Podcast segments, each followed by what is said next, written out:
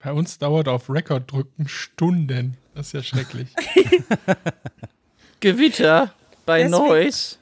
Deswegen sind wir immer so spät dran, weil wir immer ewig brauchen, um auf Aufnahme zu drücken. Für jedes Häkchen brauchen wir fünf Minuten. Willkommen im Seniorenclub hier, ey.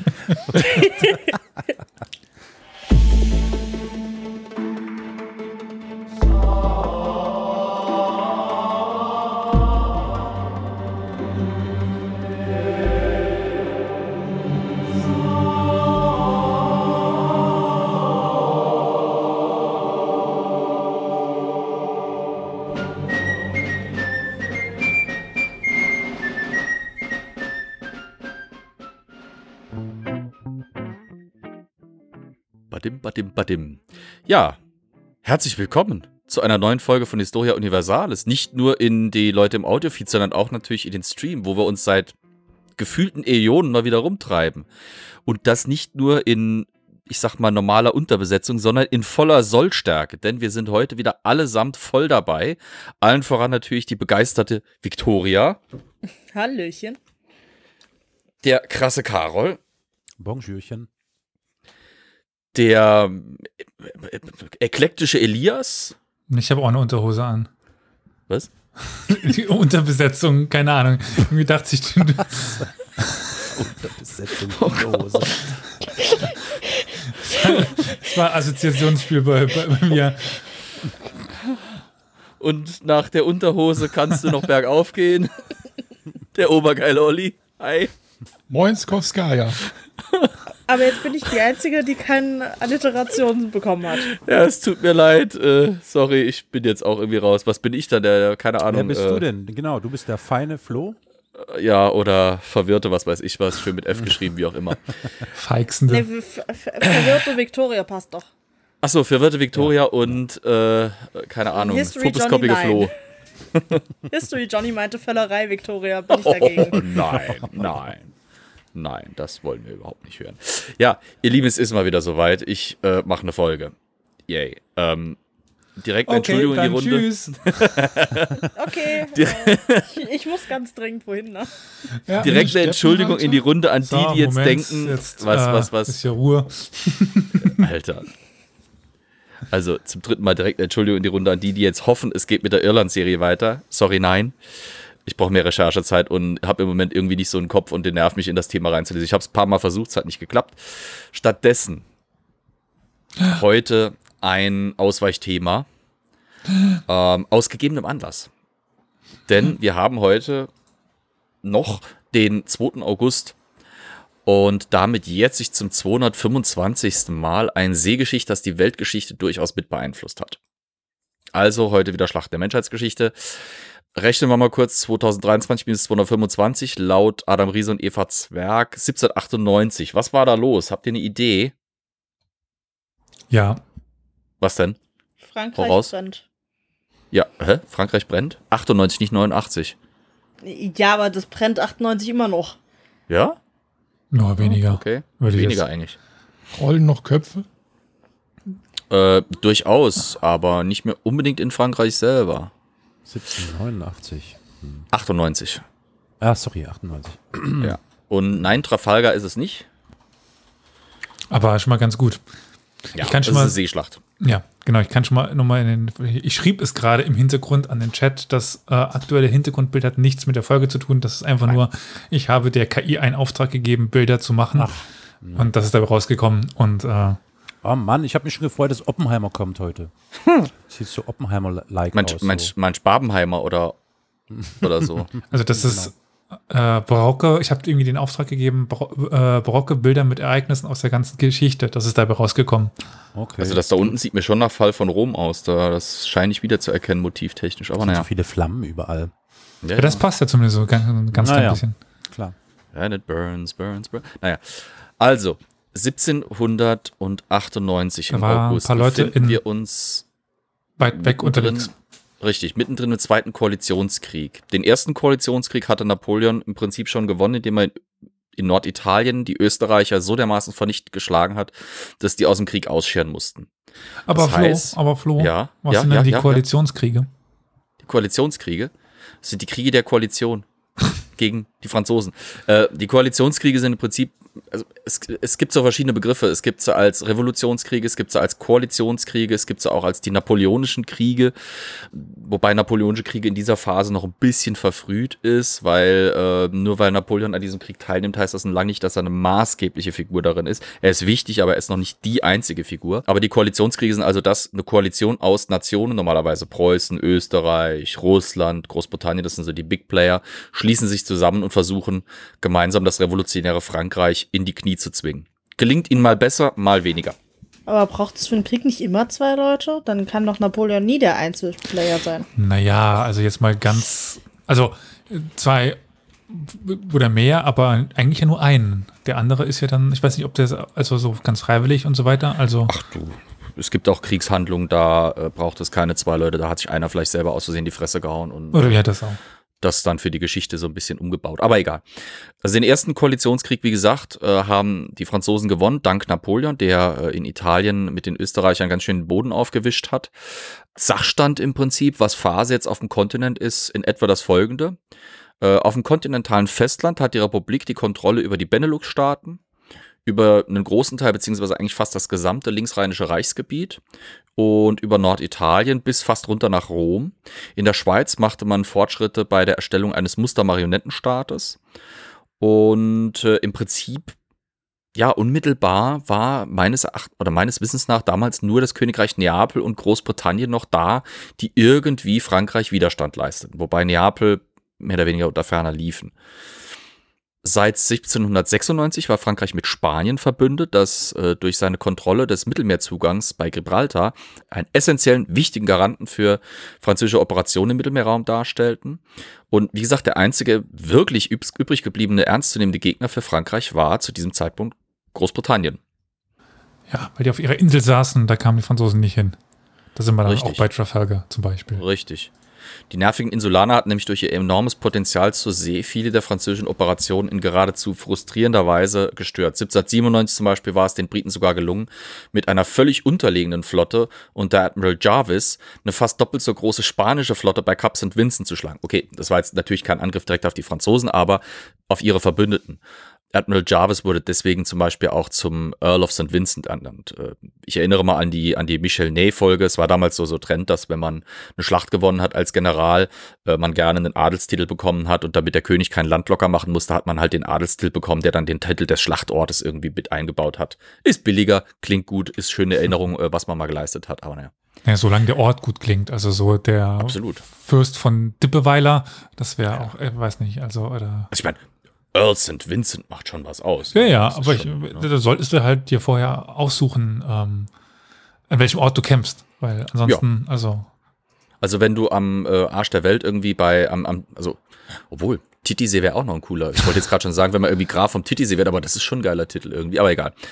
Einer der wenigen Lichtblicke für Frankreich war, abgesehen vom Titisee, dass sich aufgrund der drohenden Umklammerung und Abschneidung die Royal Navy großteils aus dem Mittelmeerraum zurückgezogen hatte. Weil dort hatten eben die Franzosen und die Spanier weitestgehend, ich sag mal, die A, den Zugang durch Gibraltar und halt eben auch große Teile der äh, westlichen Mittelmeerküste unter ihre Kontrolle. Wiederum einziger Wermutstropfen dabei war wiederum, dass er auf allen anderen Fronten, also die Franzosen und Spanier, auf die Schnauze bekamen. In der Karibik hatten sie zum Beispiel auch einen Großteil ihrer Flotte eingebüßt, aber das sollen sie jetzt nicht weiter kümmern. Für Frankreich stellte sie jetzt die große Frage, wie die Briten endlich in die Schranken weisen, wie die Royal Navy schlagen, die eindeutig und unbestreitbar völlig überlegen war. Wo lagen die britischen Schwächen und wie könnte man sie ausnutzen? Also mussten die Franzosen einfach nur schwimmen lernen. Dann könnten sie auf die Insel kommen. Vielleicht. Ähm, ja, fallen euch Orte ein oder Möglichkeiten ein, wie man damals hätte einen Schwachpunkt oder ein Hebelchen ansetzen können? Eine Idee? mehr Schiffe bauen. Hm. Geht, aber wie kommst du an das Bauholz dafür? Das war meistens importiert zu der damaligen Zeit noch. Irgendwelche alten Rechte wieder aufwärmen und die nutzen. Ja, aber man hat ja gerade das Linksrheinische abge, abgegriffen, also insofern, was will man da noch mehr abgreifen oder noch mehr holen? Den Also Balkan weiß- erobern. Das, ko das Ach, wer will denn schon den Balkan? Den will man doch nicht geschenkt. Da ist Holz. Stimmt, ja, aber. Das Holz. Äh, ist nicht das kostengünstigste einfach eine Allianz mit irgendwem eingehen? Da hat man ja Spanien. Ach so, aber da, darüber hinaus, äh, nö. Nö.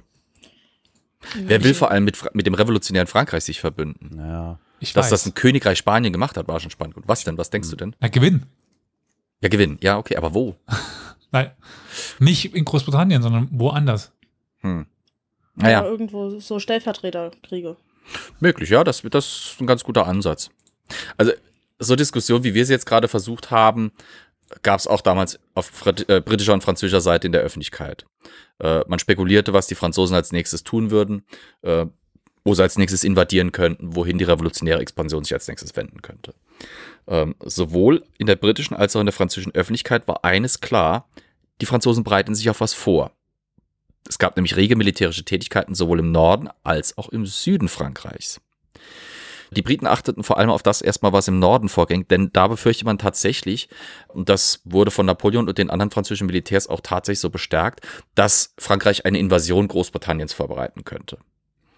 Äh, In der französischen Öffentlichkeit diskutierte man allerdings tatsächlich eher die Truppenverlegung nach Toulon, die man auch mitbekommen hatte, deren Zweck man aber nicht verstand. Wo liegt Toulon? Sollte im Süden Frankreichs. Neben Toulouse. Ja, aber müsste, oder? Warte mal, grad.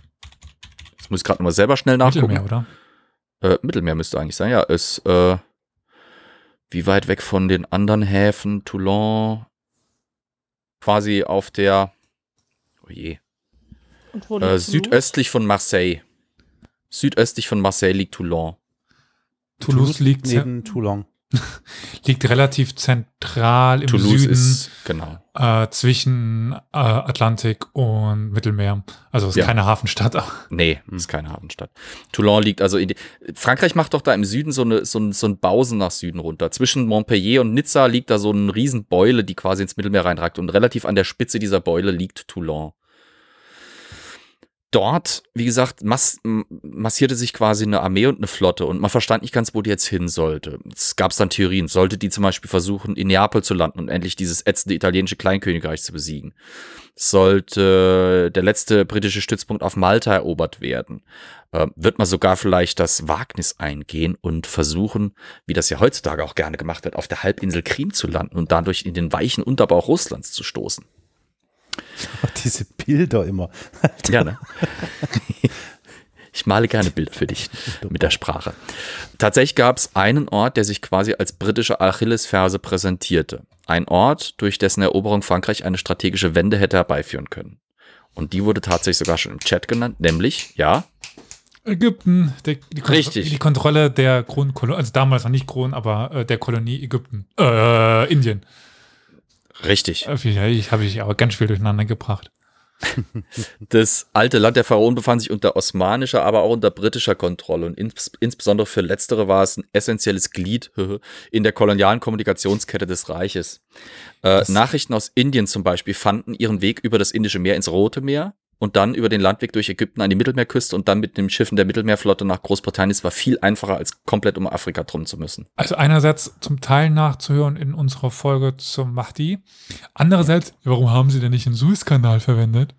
Weil es den noch nicht gab. Den gab's Okay. nicht.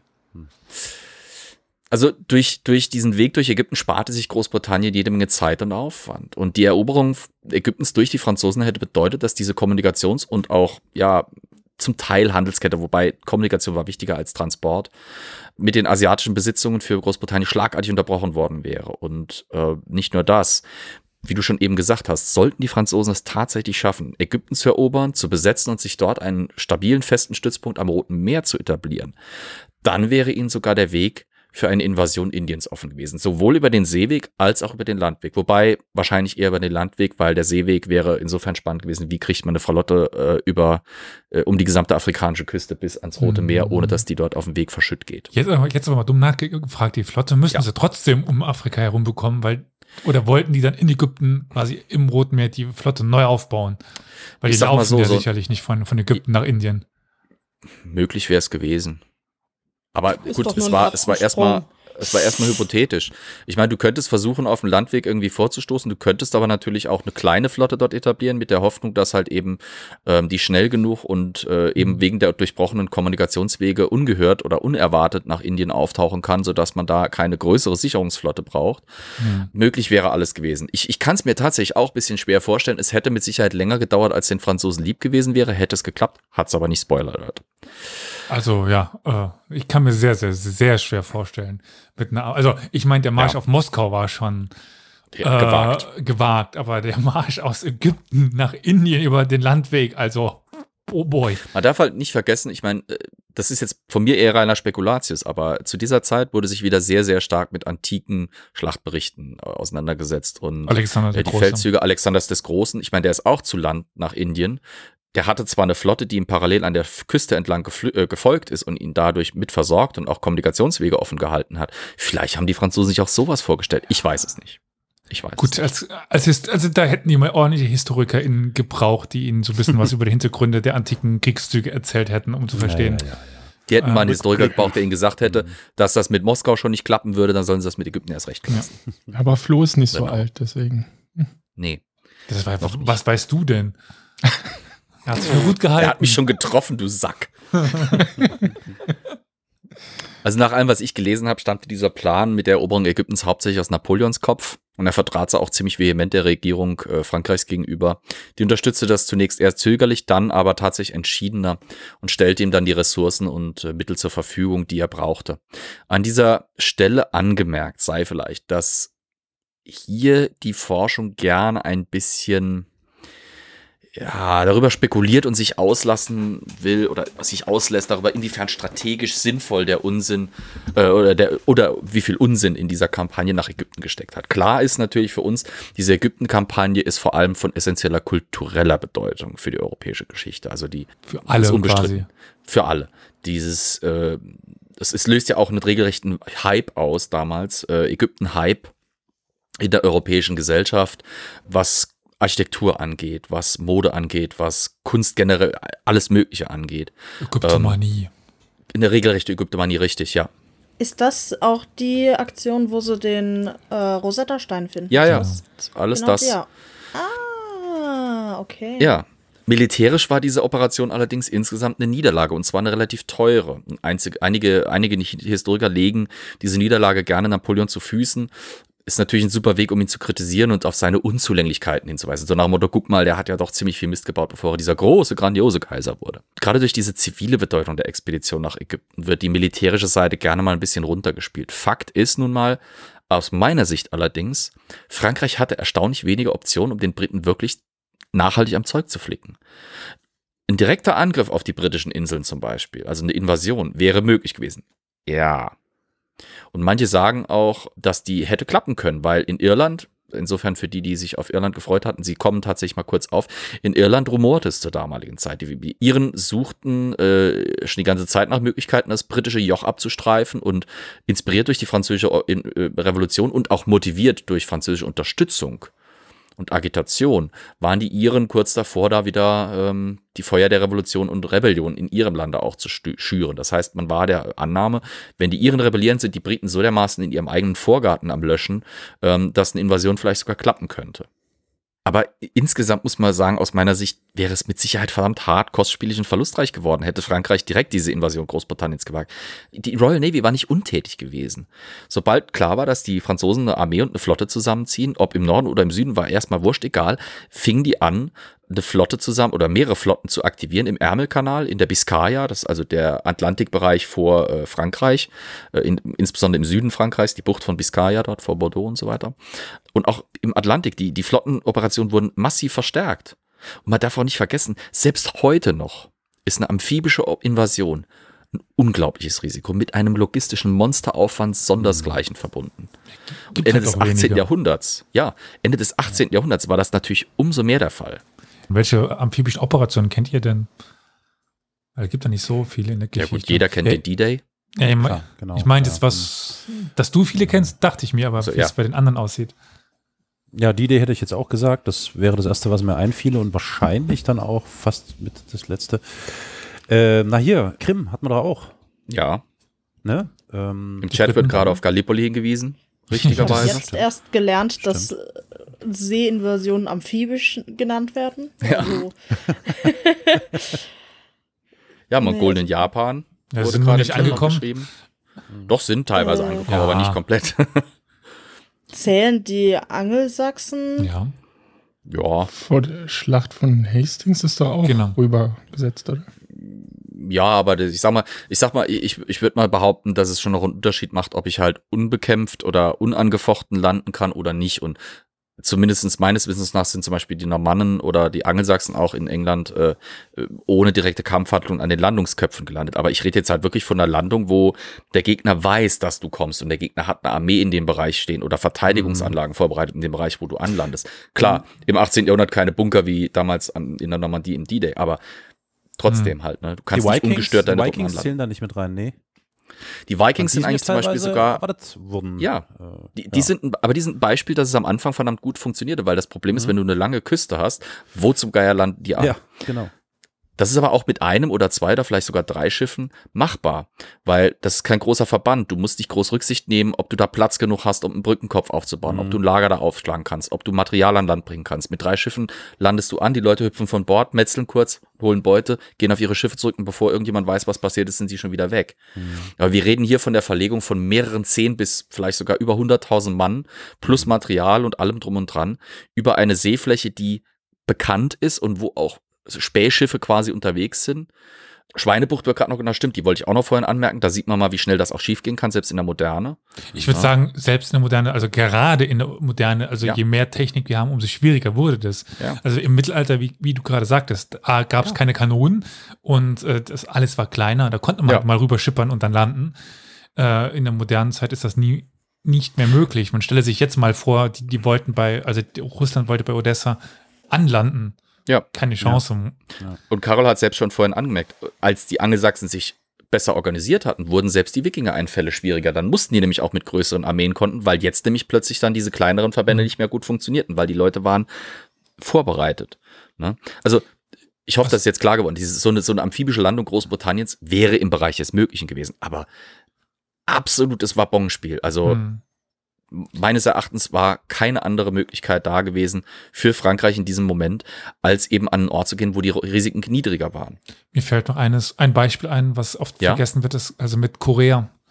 Im, im Koreakrieg, äh, Ja. wo die Entlastungsaktion auf der unteren südlichen Front sehr, sehr, sehr wichtig war, nur von, in der Nähe von, von Seoul.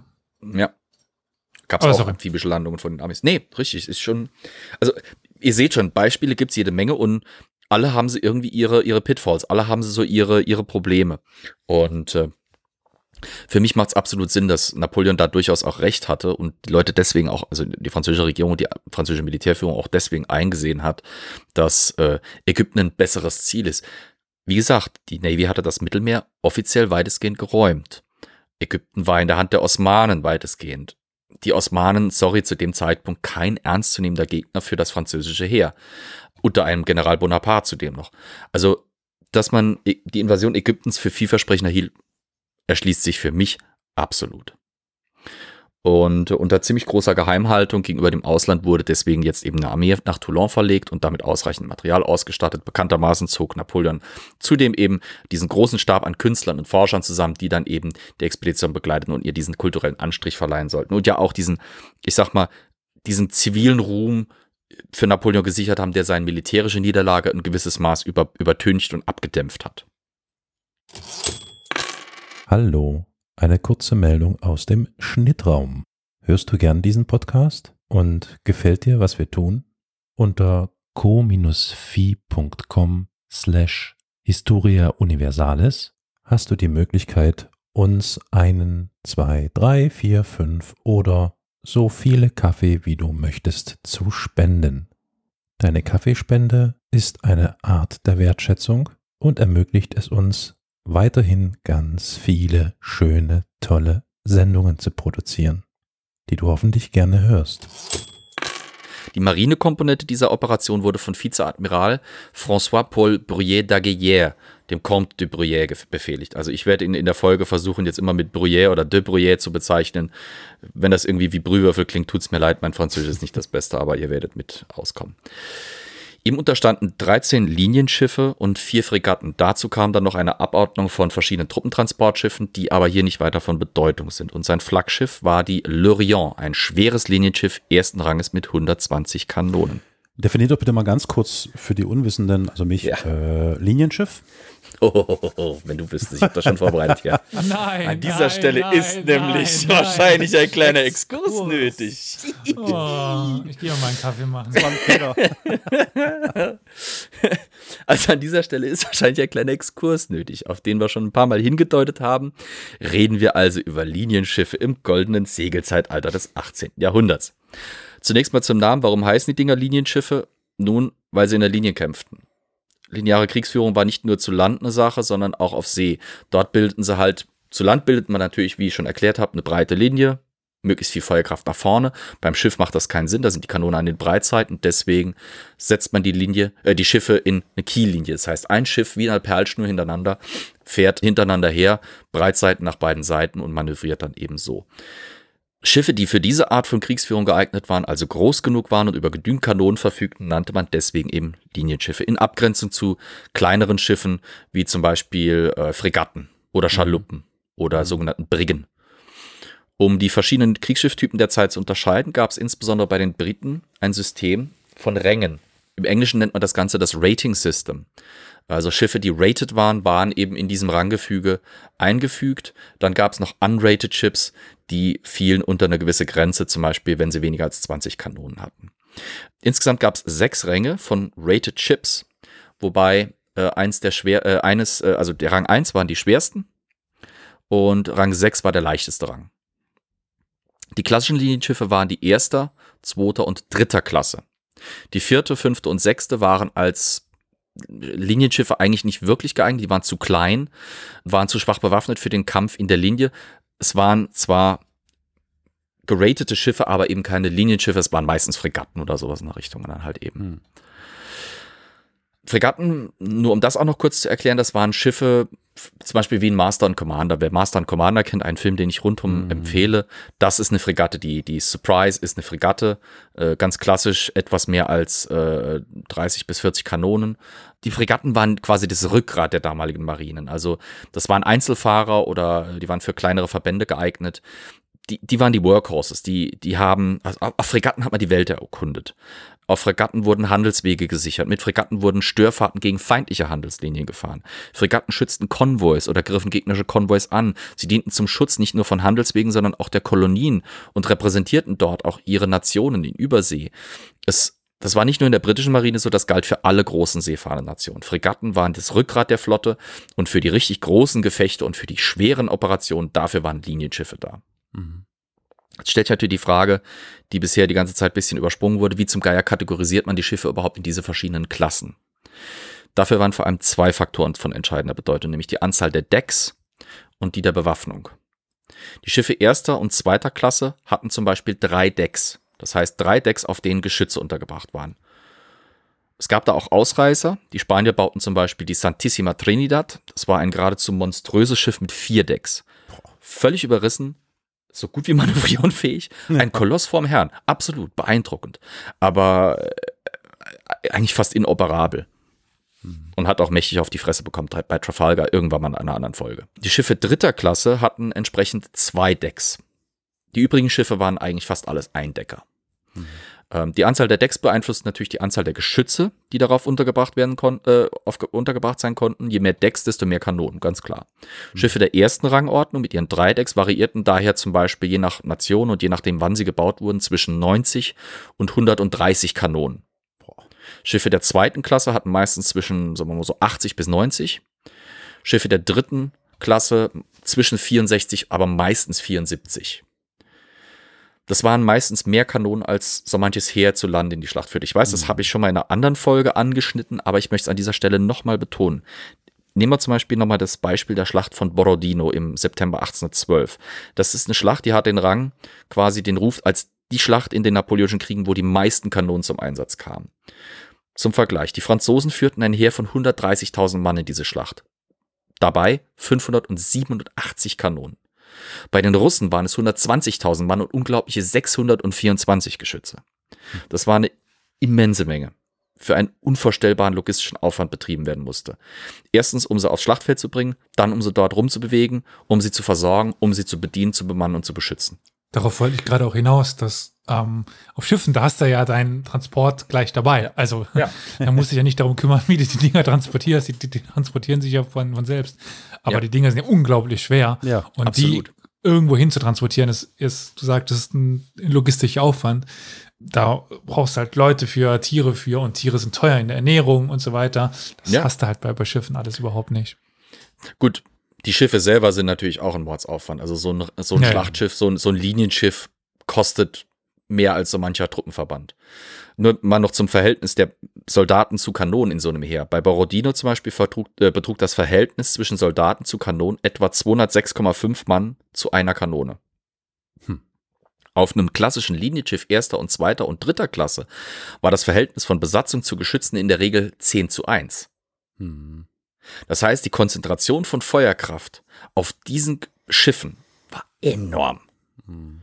Und wie gesagt, die Kosten auch. Also so ein Linienschiff, die wenigsten Flotten, selbst die British Navy äh, operierte während dem 18. Jahrhundert zu wenigen Zeitpunkten mehr als fünf oder sechs erstklassige Linienschiffe. Der Großteil waren dritter Klasse, weil die waren am effizientesten. Ich muss jetzt noch mal ein bisschen das Niveau runterbringen, aber so die einzigen Segelschiffe, die ich vor meinem Auge wirklich sehen kann, Ja. sind die aus Fluch der Karibik. Was sind das Ja. in der? Das sind Fregatten, oder? das Ähm, Fregatten? tatsächlich, i- nein. Also, gehen wir mal die Filme Okay. kurz durch. Im ersten Film erinnert ihr euch noch an die HMS Dauntless? Dieses riesige Linienschiff, das in der, Ja. Flucht, in der Bucht von, von äh, Port Royal liegt, das anf anfangs will angeblich Jack äh, das kapern. Aber dann Ähm, geht er doch auf die andere. Genau. Oder? Die, die Dauntless ist meines Wissens nach ein Sch- Linienschiff erster Klasse gewesen. Ah. Also das wäre so ein typischer Dreidecker gewesen.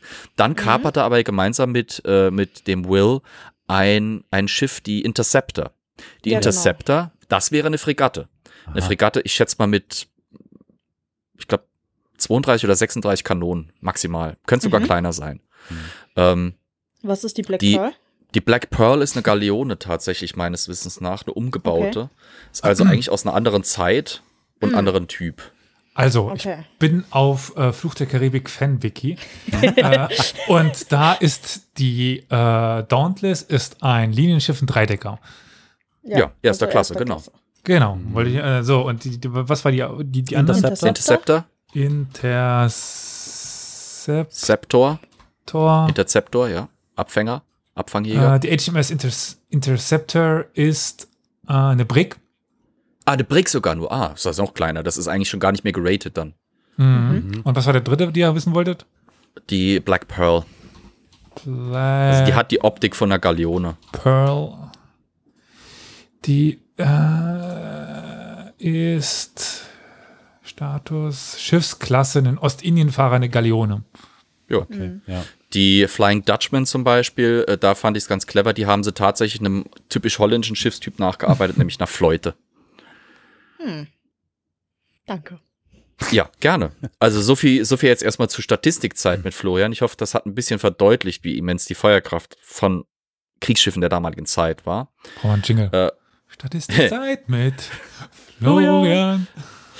Äh, nur noch schnell, um der Frage vorauszukommen, wie viele Soldaten oder Matrosen sind jetzt zum Beispiel bei so einem Schiff an Bord? Wieder gehe ich auf das British Rating System ein, das aber ganz gut als Richtwert dient, weil bei den Franzosen war es auch nicht viel anders und bei den Spaniern auch nicht und andere große seefahrende Nationen lasse ich jetzt mal ganz gnadenlos hinten runterfallen, weil ja, meh. Preußen war zum Beispiel Schweizer keine. Kriegsschiffe. Ach du, die Schweizer Marine auf dem Bodensee, ich sag's dir. Die haben da was gerissen. Ähm, Die also, hatten Sechsdecker. Sie hatten vielleicht Abdecker, das war's. Bei Schiffen erster Klasse waren zwischen 850 und 950 bis mh, etwas, also ich glaube in den äußersten Fällen ein bisschen mehr als 1000 Mann. The Das wäre auch schon wirklich fast, das wäre schon fast die Spitze. Ähm, bedenkt auf Schiffen, die teilweise weniger als 100 Meter lang sind. Ne? Bei Schiffen zweiter Klasse lag die Zahl zwischen 650 und 800 Mann. Ich, ich mache das wirklich ganz grob. Hm. Man kann es im Einzelnen auch äh, nochmal äh, sich angucken, welches Schiff jetzt welche Mannstärke hat, aber ich wollte jetzt einfach nur bre breite Richtwerte geben. Bei Schiffen dritter Klasse reden wir von circa 470 bis 680 Mann.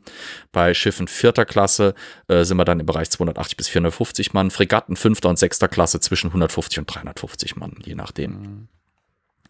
An dieser Stelle vielleicht noch ein kleiner Exkurs aus dem Exkurs zu den Schiffen vierter Klasse. Äh, nur zur Erinnerung, die hatten zwischen 50 und 60 Kanonen an Bord und bis 1750 rum waren die tatsächlich sogar linientauglich. Also die waren wirklich Linienschiffe. Ab dieser Zeit wurden aber die Schiffe, also wurden Schiffe gebaut, die größere Rangordnung, die einfach größer und stärker waren und dadurch äh, auch durch ihre Größe eine größere Segelfläche hatten und deswegen schneller fahren konnten und dementsprechend die vierte Klasse fiel irgendwie so hinten runter. Für die Bekämpfung von Fregatten waren sie zwar stark genug, aber nicht meistens nicht schnell genug. Und für den Kampf in der Linie waren sie zu schwach. Also was machte man mit ihnen? In den meisten Fällen baute man sie einfach nicht mehr und die existierenden wurden meistens auch abgewrackt. Aber es gibt tatsächlich eine Sonderklasse sozusagen, äh, die sich aus der vierten Klasse entwickelt und das war die sogenannte Resee. Vielleicht erinnert ihr euch an die Armada-Folge noch. Da habe ich davon gesprochen, dass die Briten damals ihre Schiffe radikal veränderten im Gegensatz zu den Spaniern. Sie bauten sie mhm. schmaler, windschnittiger und niedriger. Und ihr erinnert euch vielleicht auch, dass ich darauf hingewiesen habe, dass bestehende Schiffe nach dieser neuen Doktrin teilweise umgebaut wurden, indem man ihnen die oberen Decks abgrasiert hat, einfach abgetragen hat. Das ist Resaying im Prinzip. Ich entferne also ein Geschützdeck und opfere zwar bisschen Feuerkraft, aber gewinne dadurch andere Faktoren. Das, das Wort, das Prinzip hinter dieser sogenannten Reserve-Fregatte äh, äh, des 18. Jahrhunderts ist also das Abrasieren eines Decks. Man nimmt ein altes Linienschiff der vierten Klasse, entfernt ein Geschützdeck, plötzlich hat man die Segelfläche eines Linienschiffs, aber das Rumpfvolumen eines, einer etwas groß geratenen Fregatte die aber, weil es ja der Rumpf eines alten Linienschiffs ist, so dermaßen stabil ist, dass sie schon mal stärker ist als eine Fregatte die Geschwindigkeit von diesen Schiffen war enorm gesteigert, weil jetzt war halt einfach weniger Luftwiderstand, weniger Gewicht, das es rumschleppen musste.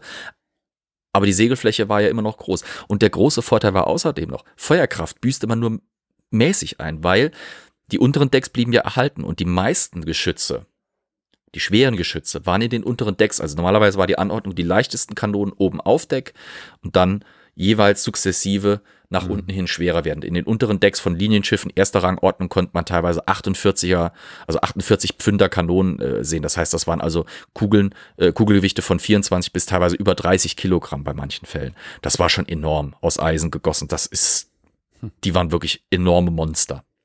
Diese Rasé, manchmal werden sie auch Rasé-Fregatten genannt, eignen sich jetzt plötzlich hervorragend als Fregattenkiller, weil jetzt waren sie eben äh, schnell genug, um Fregatten einzufangen und stark genug bewaffnet, um sie zu vernichten und gleichzeitig auch stabil genug selber, um es teilweise sogar mit mehreren Fregatten oder Korvetten gleichzeitig aufzunehmen. Was Korvetten sind, schneide ich jetzt nicht an. Korvetten sind einfach kleiner als Fregatten, nehmt's hin. so.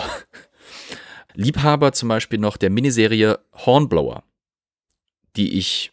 Ich fühle mich angesprochen unumwunden empfehle, die ich absolut liebe, diese kurz, viel zu kurze Serie Hornblower. Ja. Horatio Hornblower dient unter Sir Edward Pellew auf der HMS Indefatigable. In der Serie wird die als Fregatte bezeichnet. Das ist auch richtig. Die tatsächliche HMS Indefatigable, die unter dem tatsächlichen Sir Edward Pellew kommandiert wurde, war tatsächlich eine solche Rosé-Fregatte. Ich bitte jetzt Enorm alle den groß, Namen des Schiffes stark. zehnmal hintereinander schnell auszusprechen. genau, habe ich auch gedacht. Wo kommt das heißt, die Serie? Wo kann man die sehen?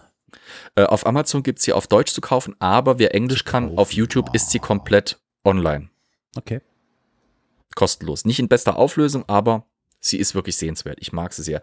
Und irgendwann gönne ich mir auch antiquarisch mal die komplette Serie äh, der Hornblower Bücher. Bisher ist sie mir aber leider noch nicht in entsprechendem äh, Erhaltungszustand für einen angemessenen Preis untergekommen. Wir arbeiten daran. Mhm. So. Exkurs beendet. Haben wir noch Fragen offen zum Rating System? Ansonsten würde ich weitermachen. Nein? Ich stelle fest, das ist nicht der Fall. Oder? Doch, vielleicht? Nein, Herr Lehrer, alles gut. Gut, brav. Setzen sechs. Ähm, wenn einer zu, äh, dann, dann kommen wir jetzt zurück äh, zur französischen Flotte. Also, zurück zur Flotte, die jetzt bei Toulon zusammengezogen wurde. Neben dem Flaggschiff Orient, also L'Orient, führte Admiral de Bruy äh, noch zwölf weitere Linienschiffe dritter Klasse in die Schlacht, nämlich die Guerrière, Conquérant, Spartiate, Aquilon, Peuple Souverain, Franklin tatsächlich nach Benjamin Franklin benannt, wegen der engen Freundschaft zwischen dem äh, schon noch vorrevolutionären Frankreich und den USA. Dann noch die Tournant, die Heureux, die Mercure, die Guillaume Tell, die Généreux und die Timoleon. Dabei ist noch zu, darauf hinzuweisen, dass die Franklin, äh Franklin, die Tournant und die Guillaume Tell gesondert zu nennen sind, weil die verfügen über nicht 74, sondern 80 Kanonen, der Rest nur über 74, mit Ausnahme der Lorient, die 120 hatte, wie gesagt.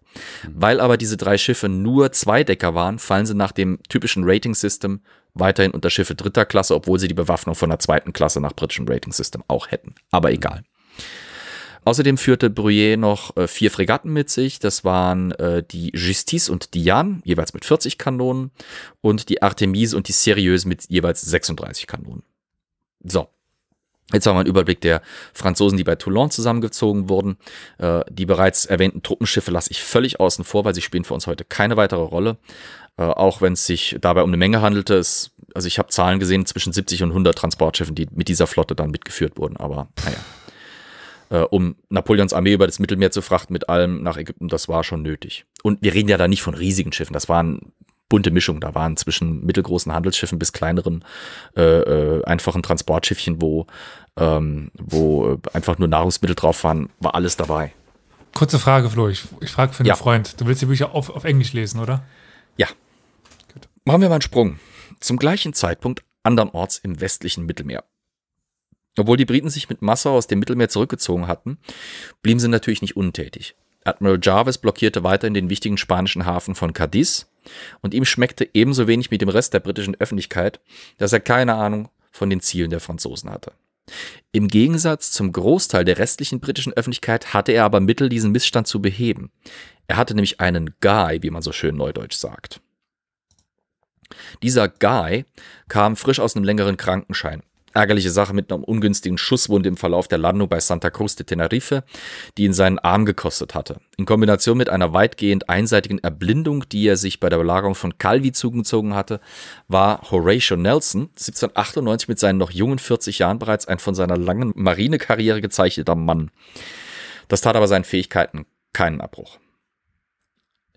Im Auftrag von Admiral Jarvis machte sich der 1797 zum Admiral of the Blue ernannte Nelson auf Erkundungstour. Zunächst in Richtung Toulon, um herauszufinden, was die Franzosen jetzt im Schilde führten.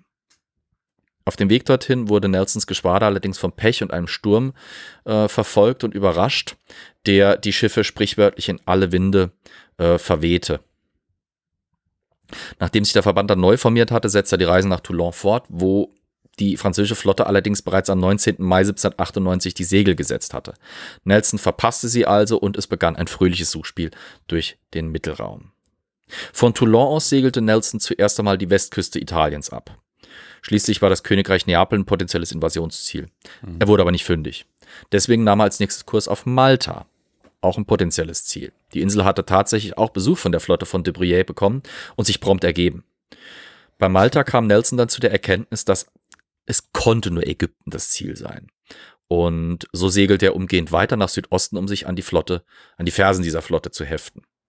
Flo, ja. ich muss ich schon wieder für einen Freund fragen. Gibt Was? es spezielle Ausgaben, die du haben willst? Hm? Gibt es spezielle Ausgaben, die du von Honto Was hast du haben vor? willst? Nee, gibt's für 91 es gab Cent. Da so eine Was? Wo? Schick mir mal. Bei ZVAB, die gesamte Serie? Also die einzelnen Bücher halt. Ach so. Muss ich mal gucken. Schick mir das. Ah, du hast den Chat gehauen. Guck ich gerne mal nachher. Danke. Also, deswegen, ich dachte gerade, wie viel kostet denn so, so äh, ja. Romane? Ja, es gab da so eine schöne Sammelbox, ich glaube aus den 60ern oder 70ern, die kostet, also das letzte Mal, wo ich sie gesehen habe, kostet sie irgendwie über 190 Euro und das war es mir dann doch. Penguin hat die wohl nochmal neu aufgelegt. Äh, die sind nämlich so alle so ja. 210, 212, 213, ja. 214, die kosten alle so um die 1 Euro. Ja, da muss ich mal nochmal gucken. Das muss ich demnächst mal nochmal angehen. Oder ich gehe zum Antiquar meines Vertrauens, lokalen Antiquar unterstützen, so. ist nie verkehrt. So. An dieser Stelle weg von den Romanen, aber hin zu der Flotte, die Nelson mit sich führte. Äh, von den Zahlen her war die den Franzosen überlegen. Denn während die Franzosen über 13 Linienschiffe verfügten, hatte Nelson 14. 13 die davon waren. Die ganze Zeit mit sich mitgezogen? Ja, ja. Alter. Das ist ein Flottenverband, der operiert. Ja, okay, klar, aber ich meine, das ist ja. Okay. Hm. 13 Stück davon waren 74er dritter Klasse. Da war einmal, einmal die HMS Vanguard, Nelsons Flaggschiff, dann die HMS Goliath, die HMS Zealous, HMS Orion, HMS Audacious, HMS Theseus, HMS Minotaur, HMS Defense, HMS Bellerophon, HMS Majestic, HMS Alexander, HMS Swiftshore und die HMS Culloden. Bei die den HMS Goliath kenne ich sogar. Aber die moderne wahrscheinlich, oder? Nee, ich kenne sie aus Die Feuerreiter seiner Majestät. Die Ach, ja, bei, bei. Trafalgar, oder? Ja. Also, Ja. nee, vor Trafalgar, aber so, ähm, ja. das ist halt das Schiff, auf dem der Hauptcharakter zuerst äh, Captain ist, bevor er dann einen Drachen Ist das ein bekommt. Buch oder was? Das ist eine Buchserie, die halt genau in der Ah. Zeit spielt und Ja. das ist mega okay. gut. Ja. Okay. Hast du schon mal empfohlen, glaube ich, mir, gell? Ich Ja. irgendwann hast du mir dabei- ja, Ja. ja, ja. Das 14. Linienschiff Nelsons war tatsächlich noch ein, ein auslaufendes äh, Schiff vierter Klasse, nämlich die 50 Kanonen starke HMS Leander. Zusätzlich begleitete die HMS Mutine das Geschwader. Das war eine sogenannte Sloop of War mit 16 Kanonen, also eins dieser unrated Ships. Äh, leicht, schnell, wendig und für Aufklärung und Kommunikationsarbeit geeignet. Also wenn eine große Flotte Fregatten dabei hatte, dienten die Fregatten häufig zur Aufklärung. Wenn sie keine Fregatten dabei haben, da waren es zum Beispiel Briggs oder Sloop of Wars, die es machten. Im Vergleich zu De Bruys Flotte war Nelson also, äh, De, Bruy, Fl- De Bruys Flotte war Nelson also zwar von der Zahl der Linienschiffe her leicht überlegen, aber die Franzosen hatten halt mit der Lorient und mit den anderen drei 80er äh, dritten Klassen äh, insgesamt eine höhere theoretische Feuerkraft an Bord, mehr Kanonen. Praktisch hat aber Nelson einen großen Vorteil bei der Verfolgung der französischen Flotte, denn seine bestand nur aus Kampfschiffen. Bei den Franzosen fuhren ja aber die bereits erwähnten 70 bis 100 Tran Truppentransporter mit. Das führt jetzt zu diesem putzigen Zufall, dass Nelson sich auf den Weg von Malta nach Ägypten macht, um die französische Flotte abzufangen, aber dann ohne es zu wissen, völlig an ihr vorbeikajolt und vor ihr in Alexandrien ankommt. Dort hat er natürlich festgestellt, hm, keine Franzosen. Mist. Weil er aber immer noch nicht gerafft hat, dass er an den Franzosen vorbeikajolt ist, segelt er als nächstes erstmal an die syrische Küste. Könnte ja sein, dass die vielleicht dort angelandet waren. Wer weiß. Wie es der Zufall wollte, drei Tage nachdem Nelson sich von äh, Alexandria nach Syrien aufgemacht hatte, kam die französische Flotte in Alexandria dann an und konnte mehr oder weniger ungestört ihre Invasion beginnen. Während die Franzosen sich dann Ägypten zu eigen machten, die Pyramiden besuchten und um sie kämpften, machte Nelson sich mit seiner Flotte auf den Weg zurück nach Italien. Er war jetzt schon eine ganze Weile durchs Mittelmeer gesegelt und seine Schiffe brauchten Reparaturen und neue Vorräte. Nach einem kurzen Aufenthalt in Neapel begann er dann erneut mit der Suche und durchkämmte das Mittelmeer. Dabei stieß er auf wahrscheinlich auf ein Handelsschiff, das ihm irgendwie Hinweise gab, aber auf jeden Fall auf den Hinweis, dass es in Ägypten tatsächlich zur Sache ging. Also segelte er erneut nach Alexandria. Wieder kam er zu spät, wieder waren die Franzosen bereits woanders. Die ließen ihre Flotte so ähnlich wie Alexander der Große an der Küste quasi parallel zu ihren Operationen mithalten, um halt eben sie zu unterstützen. Diesmal hatte Nelson es aber leichter. Jetzt war klar, die Franzosen sind in Ägypten und jetzt musste er im Prinzip nur noch die Küste absuchen, bis er eben auf die französische Flotte stoßen würde. Und das tat er auch. Nämlich Anfang August, als er östlich, nordöstlich von Alexandria in der Bucht von Al Abukir auf die Flotte von Admiral de Bruys stieß. Ich will die ganze Zeit den Witz bringen mit durchkämmt die die Wüste, aber Durchkämmt das Mittelmeer? ja. Du hörst aber nur. Aber naja. Der Admiral de Bruys hatte sich die Topografie der Bucht zunutze gemacht, um seine Schiffe in einer Linie parallel zum Ufer möglichst nah an selbigem ankern zu lassen. Die Steuerbordbreitseiten seines Verbandes nach außen aufs Meer gerichtet. Seine Fregatten waren, dank ihres relativ geringen Tiefgangs, in den seichteren Gewässern hinter der beeindruckenden Kette aus Linienschiffen untergetaucht. Also nicht untergetaucht, aber in Sicherheit gebracht. Ja. Das Untertauchen kam später. Damit hatten die Franzosen aus der Lage das Beste gemacht. Sie hatten eine gute Verteidigungsposition geschaffen, schon alleine aus ihren Schiffen, die sie dann auch noch durch einige Küstenbatterien verstärkten. Blöd für die Flotte war nur, dass sie die Operation Napoleons an Land mit Mannschaften und Seesoldaten unterstützen mussten. Bedingt dadurch waren alle französischen Schiffe, mit Ausnahme vielleicht der Fregatten, deutlich unterbesetzt. Hm. Ja. Da bis zu einem Drittel der Matrosen und Marinesoldaten an Land im Einsatz waren. Ich musste gerade ein bisschen lachen. Ich äh, dachte mir, ich schau mal an, wo denn Abukir liegt. Ja, Äh, ist ist ja wirklich direkt neben Alexandria. Ja, so, so so eine, diese schöne Rundung. Und mittendrin, wenn man Ja. Google Maps reinzoomt, ist, ist Vodafone. Okay. Der öffnet äh, morgen wieder um 9 Uhr. Ah, sehr gut. Das ist gut zu wissen. Wollte ich noch vorbei. Ja, ja. Spoiler Alert war damals noch nicht so da. Handyabdeckung in Ägypten 1798 ganz beschissen. Nie drei Balken. Aber es gibt eine schöne Insel. Ja. Drei Balken schon, aber nicht zum Telefonieren. ja, nee. Drei Balken von der angeschwemmten französischen Flotte vielleicht, aber das war's dann. Genau, auch. ja. Also, ähm, dieser Zustand bedingte und prägte dann auch später die Schlachtsituation, denn weil die Schiffe unterbesetzt waren, bestand nicht wirklich eine Möglichkeit, aus der Bucht heraus zu segeln und Nelson auf offener See zu stellen. Es, es fehlten einfach die Männer, um gleichzeitig die Segel und die Kanonen zu bemannen und richtig zu bedienen. Der Bruis blieb also nichts anderes übrig, als in der Bucht zu bleiben und das Beste aus ihrer Verteidigungsstellung zu machen. Darf ich mal kurz reinspringen Ja. hier?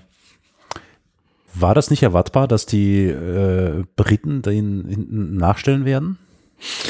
Wahrscheinlich schon, aber es ist ein bisschen undurchsichtig. Also Hm. ich- ich vermute persönlich, dass die Franzosen ein bisschen unterschätzt haben, wie. Nee, nee. Die Franzosen haben nicht mit Nelson gerechnet. Und Nelson war für seine Zeit ein außerordentlich aggressiver Kommandeur an vielen Okay. Stellen. Das ist äh, ihm häufig zum Vorteil gereicht, in seinem späteren Karriereverlauf nicht so.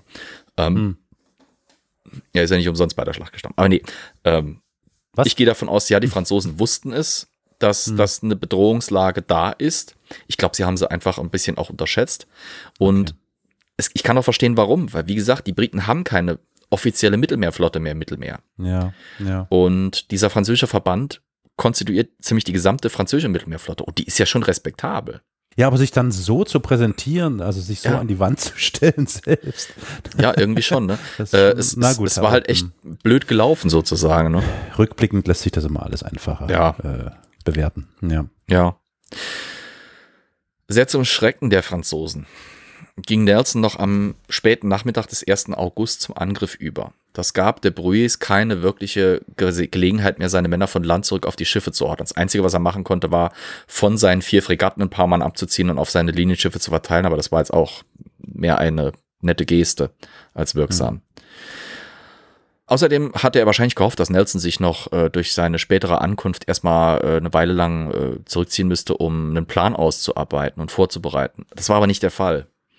Nelson hatte bereits eine Strategie ausgearbeitet und war äh, mit seinen Vorbereitungen ziemlich zügig. Nelson ist bekannt dafür gewesen, dass er bereits lange im Vorfeld von Schlachten mehrere Szenarien durchspielte mit seinen Offizieren einen groben Plan formulierte für ein potenzielles Aufeinandertreffen und diese Pläne auch an seine Kommandeure weitergab. Das hat denen natürlich große Vorteile verschaffen, weil die mussten dann nicht mehr unmittelbar vor der Schlacht noch dringend eine Besprechung oder sowas machen. Äh, nicht dringend jedenfalls oder, oder nicht zwingend, äh, weil jeder wusste grob in etwa, was er tun sollte. Dementsprechend, also Nelsons Vorbereitung brauchten nur ein paar Stunden. Der kam etwa, ich glaube, gegen, ja? Ja, äh, ich entschuldige, aber das passt vielleicht Ja. noch ganz gut mit rein. Also hier vielleicht noch mal, es kann sein, dass du es in der Armada-Folge schon mal erwähnt hast, aber Ja. für diejenigen, die die Armada-Folge noch nicht kennen, übrigens äh, dringende Empfehlung, wird auch schon im Chat äh, lobend erwähnt, dass da die Erinnerungen aufblühen äh, blühen gerade. Wie wird das denn kommuniziert zwischen den Schiffen? Das würde mich interessieren. Also ich meine, es gibt im Vorfeld vielleicht schon einen groben Ja. Schlachtplan, wie jetzt bei den Briten. Aber wenn es dann doch Änderungen gibt, wie werden die denn möglichst kurzfristig und effizient kommuniziert? Ich glaube, wir hatten das tatsächlich schon mal in einer Folge, Ja? aber es ist, ist super interessant. Ich weiß nicht mehr in welcher. Ich weiß nicht, ob das Armada war. Lange her, Kann ne? sein. Glaub ich. Also wir haben, wir haben, wie im Chat gerade gesagt wird, Spaß mit Flaggen einerseits. Ja, Ah, was Flaggen, natürlich- Flaggen, Flaggen. Na Was natürlich im Mhm. Zeitalter, wo es noch keine Spiegel. hundertprozentig einheitlichen Flaggensignale gab, schwierig ist. Spiegel gehen auch. Mhm. Man konnte auch durch Rufrohre arbeiten. Also das Ja. war damals schon möglich. äh, Das wirklich so quasi primitive Megafone. äh, Mhm. So, so richtige Flüstertütenmäßig. Im Zweifelsfalle schickte man halt, eben dafür waren diese, diese leichten Boote Schiffe da. rüber. Die waren zur Genau, Okay. also nicht Boote, sondern Schiffe. Also zum Beispiel wie diese Schiffe, ja, äh, Mutin, die, äh, oder Mutin, äh, doch Mutin, dieses äh, kleine äh, Brig-Sloop-Schiff. Kleine Mhm. Schiffe, die schnell und flink genug waren, Boote, um, Boote, Boote, Boote, Boote, Boote. Was? Was? Was ist los? Okay, Das ja. ist ein äh, How I Met Your Mother Joke. Ach so. Ah, okay, gut. Ähm, ja, also man, man, man kommuniziert zum Beispiel mit diesen Schiffen, dann kommt halt so eine, so eine Sloop mit dem Befehl vom Admiralschiff nah genug an ein anderes Schiff ran und dann gibt's halt Okay. Flüstertütenkonversationen. Und im Zweifelsfall vor der Schlacht werden halt alle Kapitäne zur Admiralsbesprechung aus Flaggschiff beordert. Jo. Und dann wird wirklich klassisch um Kartentisch rum das Ganze einmal durchgesprochen. Dann Ja. können die Fragen stellen Ja. und dann gehen sie wieder zurück auf ihre Schiffe. Fl- Flüstertüten ist aber auch dann, wenn du am falschen Gras geraucht hast oder wenn du nur so äh, reden kannst. Kennst du den Begriff, ne? Das ist so blechnes, blechner Trichter halt, ne? Ich weiß schon, was du meinst, Okay. aber ähm, ja. Okay, danke schön. rüber. Alter, Alter, Alter, meine Hand ist groß. naja, okay, Entschuldigung. Da Ähm, ist ein Schiff, die kommen auf uns zu. Alter, hast du mal einen Snack? Hast, hast, hast, man, hast du Müsli? Ich hab Hunger. Ich hab Ja, Hunger. ne? Ich finde das nicht in lustig. Ordnung. Ich weiß nicht warum, aber ist voll lustig. Zumindest Nicht? Okay, teilen gut. werden. Drogenmissbrauch bei Historia Universalis. Trinke ich mal beim anderen Drogenzeug Bier. Also, zusätzlich zur allgemeinen Gefechtsbereitschaft ließ Nelson noch ein paar Vorkehrungen auf seinen Schiffen treffen. Er ließ zum Beispiel direkt schon sogenannte Springs an seinen Ankerkabeln anbringen. Das heißt, er hat quasi an seine Ankerkabel nochmal zusätzliche Tower festbinden lassen, die man von Bord des Schiffes aus ziehen konnte, sodass man quasi, wenn das Schiff geankert war, trotzdem noch quasi auf der Stelle ein bisschen manövrieren konnte, das Schiff ein bisschen nach links ziehen oder nach rechts ziehen konnte, sodass man selbst im Stillstand noch äh, seine Kanonen entsprechend auf den Gegner ausrichten konnte. Weil er war, es war klar, er wollte quasi vor den gegnerischen Schiffen ankern und die dann quasi im Stand bekämpfen. Das war auch noch dazu da, ähm, nicht nur um sich selber auszurichten, um besser feuern zu können, sondern auch um sich von gegnerischen Feuern zu schützen. Ähm, ich erkläre den Begriff jetzt, kann sein, dass ich ihn nachher nochmal erwähne, aber ich will ihn jetzt mal kurz erklären. Raking Fire. Das ist ein englischer Begriff, der für mich schlecht übersetzbar ist. Äh, es handelt sich dabei um den Beschuss insbesondere von Bug- und Hecksektionen von Segelschiffen zur damaligen Zeit. Das war extrem verheerend, weil am Heck wisst ihr ja wahrscheinlich, auch gerade wegen der Pirates of the Caribbean Movies, da sind diese wunderschönen Achterkastelle mit diesen Heckgalerien, mit diesen Fenstern, wo halt eben die, Kap die Kajüten, die, die Kabinen der Offiziere sind und so weiter, die halt mit diesen wunderschönen, teilweise wirklich wunderschön ge äh, gestalteten Heckpartien da abgedeckt sind. Und der Bug vorne ist zwar gerundet und jetzt auch nicht komplett aus Papier oder sowas, aber der ist halt jetzt auch nicht stabiler als der Rest des Schiffs. Aber wenn du halt vorne durch den Bug oder durchs Heck reinschießt, fliegen die Kugeln im Idealfall halt fast die gesamte Schiffslänge innen drin durchs Deck und, und reißen halt furchtbare, verheerende Schneisen in die eigenen Geschütze und in die äh, Matrosen, die da an denen bedienen. Dementsprechend war Raking Fire also äh, ein absoluter Horror für die damaligen Schiffe und war unbedingt zu vermeiden. Deswegen war es auch wichtig, dass man sich auch im Stand noch bewegen konnte, dass falls man eben von einem manövrierenden Schiff heck- oder bugseitig äh, bedroht wurde, man irgendwie noch ein bisschen was dagegen machen konnte. Um Crossing wie viel the T Grad wird kriegen gerade die erwähnt, das ja. denn, Ja. äh, um wie viel Grad kriegen die das denn gedreht? Stopp, stopp, stopp, stopp, stopp, Ja, stopp. ja. Ich habe einen Vorschlag. Ich glaube, Flo muss mal eine Folge zu äh, Seeschlacht, äh, Seestrategien, Seekriegsführung. Seekriegsführung machen. Also bevor Ja, das, macht er ja hin und wieder mal. Mache ich ja quasi gerade, ja, aber wir müssten mal, oder Flo müssen mal eine Folge vorbereiten, dann immer nur, wie wir in Folge XY schon erwähnt haben. ja. oh Gott. Also, Ist ja langweilig. Nee, ähm, also äh, Crossing the T, das gerade zum Beispiel im Chat äh, angemeldet wird, ist hauptsächlich das, weil halt die Schiffe auch vorne nur sogenannte Bowchaser haben, also diese Kanonen, die nach vorne schießen, zwei, drei, vier Stück oder sowas. Da sind sie am schwächsten ausge ausgestattet. Du hast deine Kanonen auf der Breitseite. Wenn du es also schaffst, äh, dass dein Gegner quasi äh, vor deinen Querbalken fährt, wie halt in der T, äh, Formation, dann kannst du deine gesamten Kanonen auf den Gegner klar. konzentrieren, während der kaum auf dich schießen kann. Das war halt so quasi die, die Königsklasse der damaligen Manöver äh, oder wird gerne als Königsklasse der damaligen Segelmanöver äh, gesehen.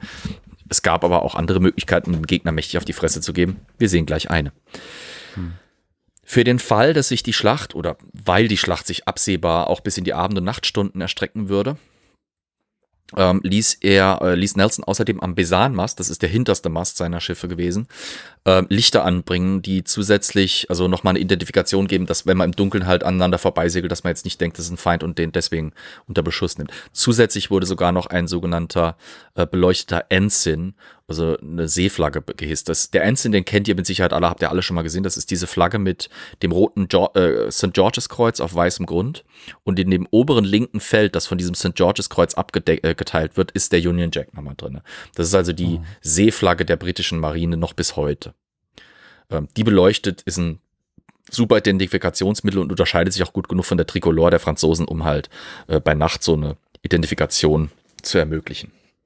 Kommen wir an dieser Stelle mal zum Schlachtplan, den Nelson sich ausgedacht hat. An dieser Stelle wird es jetzt natürlich ein bisschen haarig, weil es sich hier um ein Audiomedium handelt, aber ich versuche das wie, wie immer mal so ein bisschen griffig zu beschreiben. Inneres Auge anschalten. Die Grundsituation ist die folgende. Die französische Flotte liegt in einer langen, gestreckten Linie in der Bucht von Abukir. Die Bucht erstreckt sich, von, erstreckt sich nordöstlich von, von Alexandria aus dem Südwesten in nordöstliche Richtung. Also es ist so eine schräge Bucht, langgestreckt aus, äh, Süd, äh, aus, aus äh, südwestlicher nach nordöstlicher Richtung. Ich hoffe, das halbwegs schon wie so ein. C. So ein bisschen, ja. Ein langes C oder ein sehr platter Halbmond. Parallel zu diesem Verlauf dieser Bucht lagen die französischen Schiffe in dieser Bucht drin. Nicht ganz press am Land, weil natürlich, wie sich das gehört an so einer Küste, jede Menge Untiefen vor äh, der Bucht äh, oder in der Bucht schon lagen. Auch gerade an diesem, ich sag mal, jetzt westlichen Horn dieser Bucht ähm, ragten, diese, ragten diese Untiefen relativ weit sogar ins Meer hinaus. Das war ziemlich tückisch. Tun sie heute noch?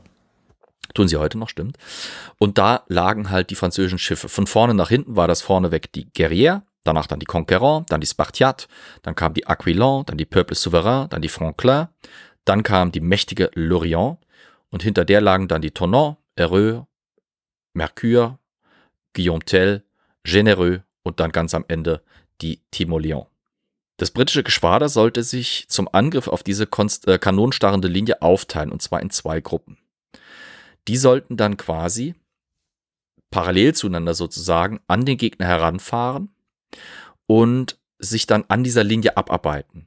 Je zwei britische Schiffe sollten dabei gleichzeitig sich um ein französisches kümmern, sich quasi parallel zu dem vor Anker legen und anfangen, das von, von möglichst. Also es ist ein bisschen, ist bisschen unklar mir jetzt, ob Nelson geplant hatte, von beiden Seiten anzugreifen oder ob sich das in der Schlacht entwickelt hat. Ihr werdet nachher sehen, wie das eventuell gekommen sein könnte. Auf jeden Fall, der theoretische Plan Nelsons war wohl von beiden Seiten anzugreifen. Als er nach Abukir kam, sah er aber, dass die Flotte der Franzosen so lag, dass es nicht wahrscheinlich schien. Deswegen war sein Befehl unmittelbar zu Schlachtbeginn.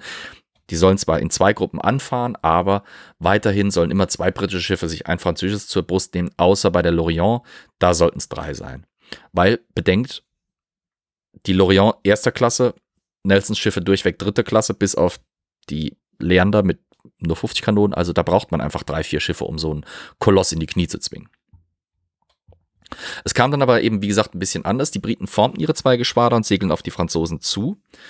In der Annahme, Mist, wir müssen jetzt quasi beide von der seeseitigen Richtung aus angreifen und uns eben nur auf der Außenseite quasi der Bucht an der Flotte abarbeiten.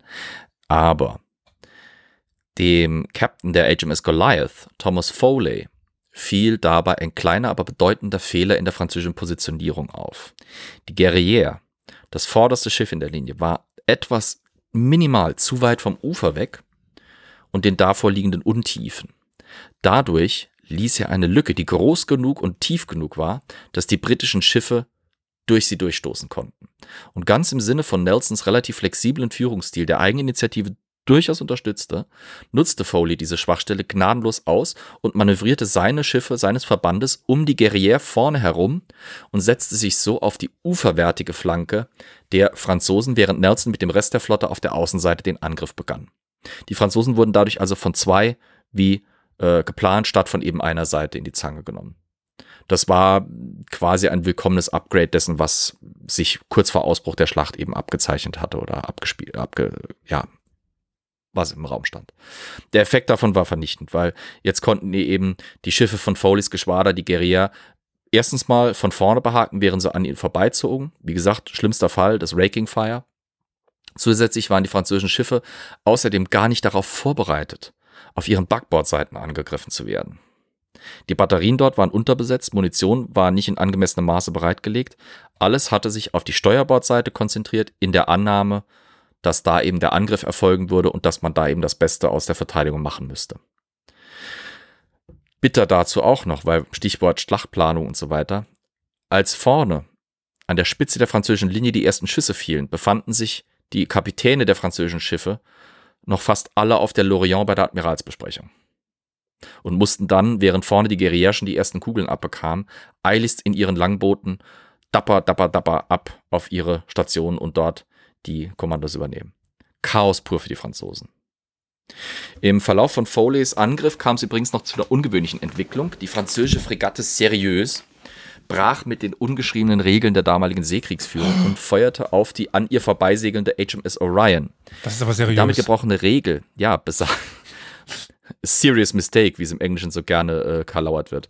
Die damit äh, gebrochene Regel besagte nämlich, dass während eines laufenden Kampfes zwischen Linienschiffen sich Fregatten rauszuhalten hatten, dafür die Fregatten aber eben von Linienschiffen weitestgehend in Ruhe gelassen werden, solange dieser Linienkampf halt eben anhielt. Das war insofern halt sinnvoll, als dass eine 32er oder 36er Fregatte gegen ein 74er Linienschiff in der Regel keinen Blumentopf zu gewinnen hatte.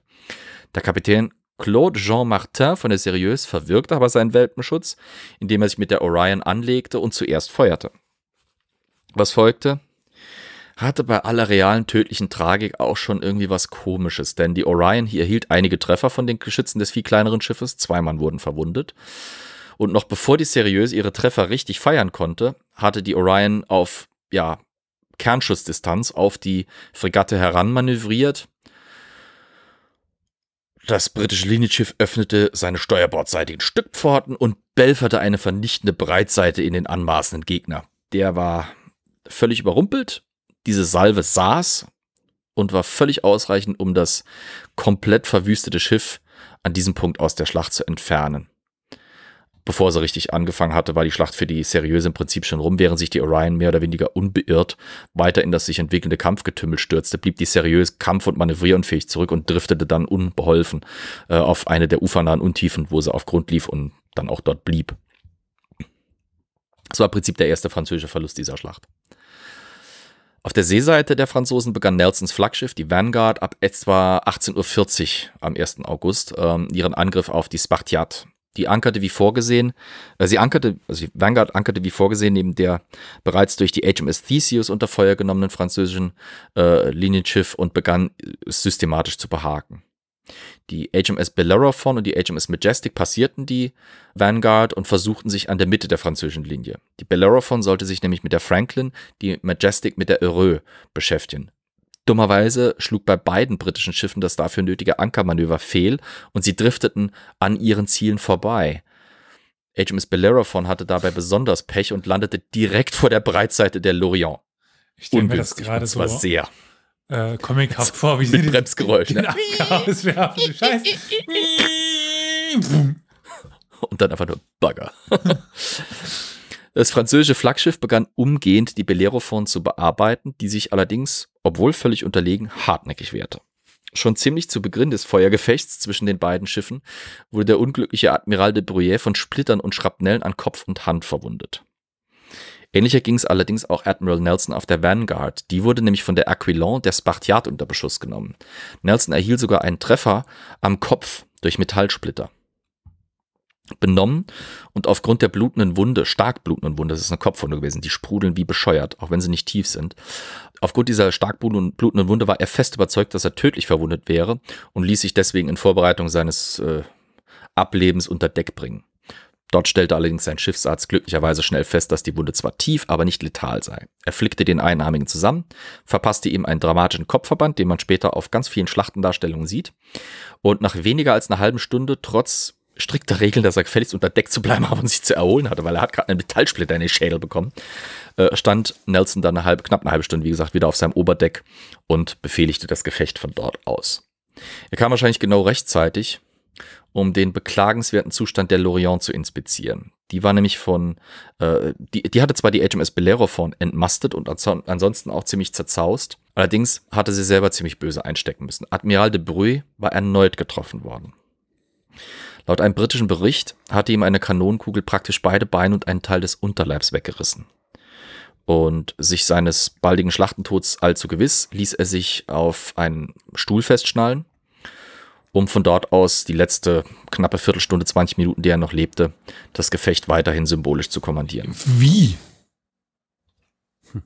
Harter, harter Hund. Franzose, sturer Franzose, der sagt, ach, der No. Tod. No. Non, Monsieur. Merde. Non, Monsieur. Man reiche Also- mir ein Päckchen Gaulois und lasse mich meinen Job hier tun. Wenn dir deine Beine abgefetzt werden, dann hast du normalerweise solche Schmerzen. Schock. Purer Schock. Hm, hm, hm. Purer Schock. Und ich weiß nicht, äh, es kann jetzt vielleicht auch Überinterpretation sein, aber zur damaligen Zeit waren Menschen durchaus üblicher oder häufiger mit Schmerz konfrontiert als wir heute. Und deren Schmerztoleranz war dementsprechend vielleicht auch tatsächlich einen Ticken höher. Wenn du halt eben nicht solche zivilen Schutzmaßnahmen hast in der Ausbildung, dass du halt eben nicht verprügelt werden darfst, dass du eben nicht ständig körperlichen Schmerzen ausgesetzt bist, dann entwickelst du vielleicht nicht diese Resilienz wie die damals. Ich weiß es nicht. Also es gibt genug Armeen, wo noch Prügelstrafen gang und gäbe sind. Und äh, ich möchte jetzt nicht auf die russischen Ausbildungsmethoden eingehen. Aber da sind einige fragwürdige Praktiken dabei. Und trotzdem sind wenn man sich die Leute anschaut, die Videos, wenn die ver- verwundet sind. Elias, wie gesagt, Ja, ich, ja. ich weiß es nicht. Es Ah ist, ja, es ist- ist mit Sicherheit ein vielschichtiges Problem. Es wäre eigentlich mal ein theoretisch äh, interessantes Thema, das mal auch mit Medizinern oder sowas durchzusprechen, aber Da wird wir ganz viel Schock da. dabei sein, ganz klar. Ja, absolut. Absolut. Und wie gesagt, Viertelstunde, 20 Minuten später war der eh in den ewigen Jagdgründen. Also wenn, wenn nicht bewusstlos, dann auf jeden Fall tot. Das Blöde ist, wir wissen nicht, was mit ihm äh, passiert ist, weil, naja, ihr werdet es gleich sehen. Mhm.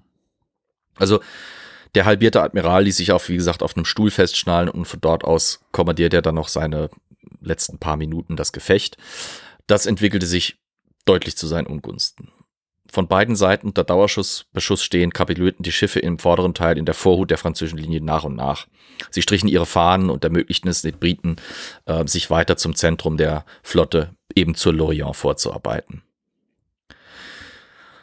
Das 120-Kanonenmonster war dieser Überzahl irgendwann nicht mehr gewachsen.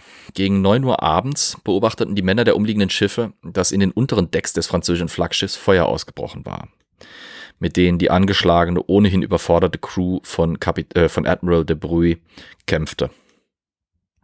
In geradezu unsportlich scheinender Weise machte sich die HMS Swiftsure das zunutze.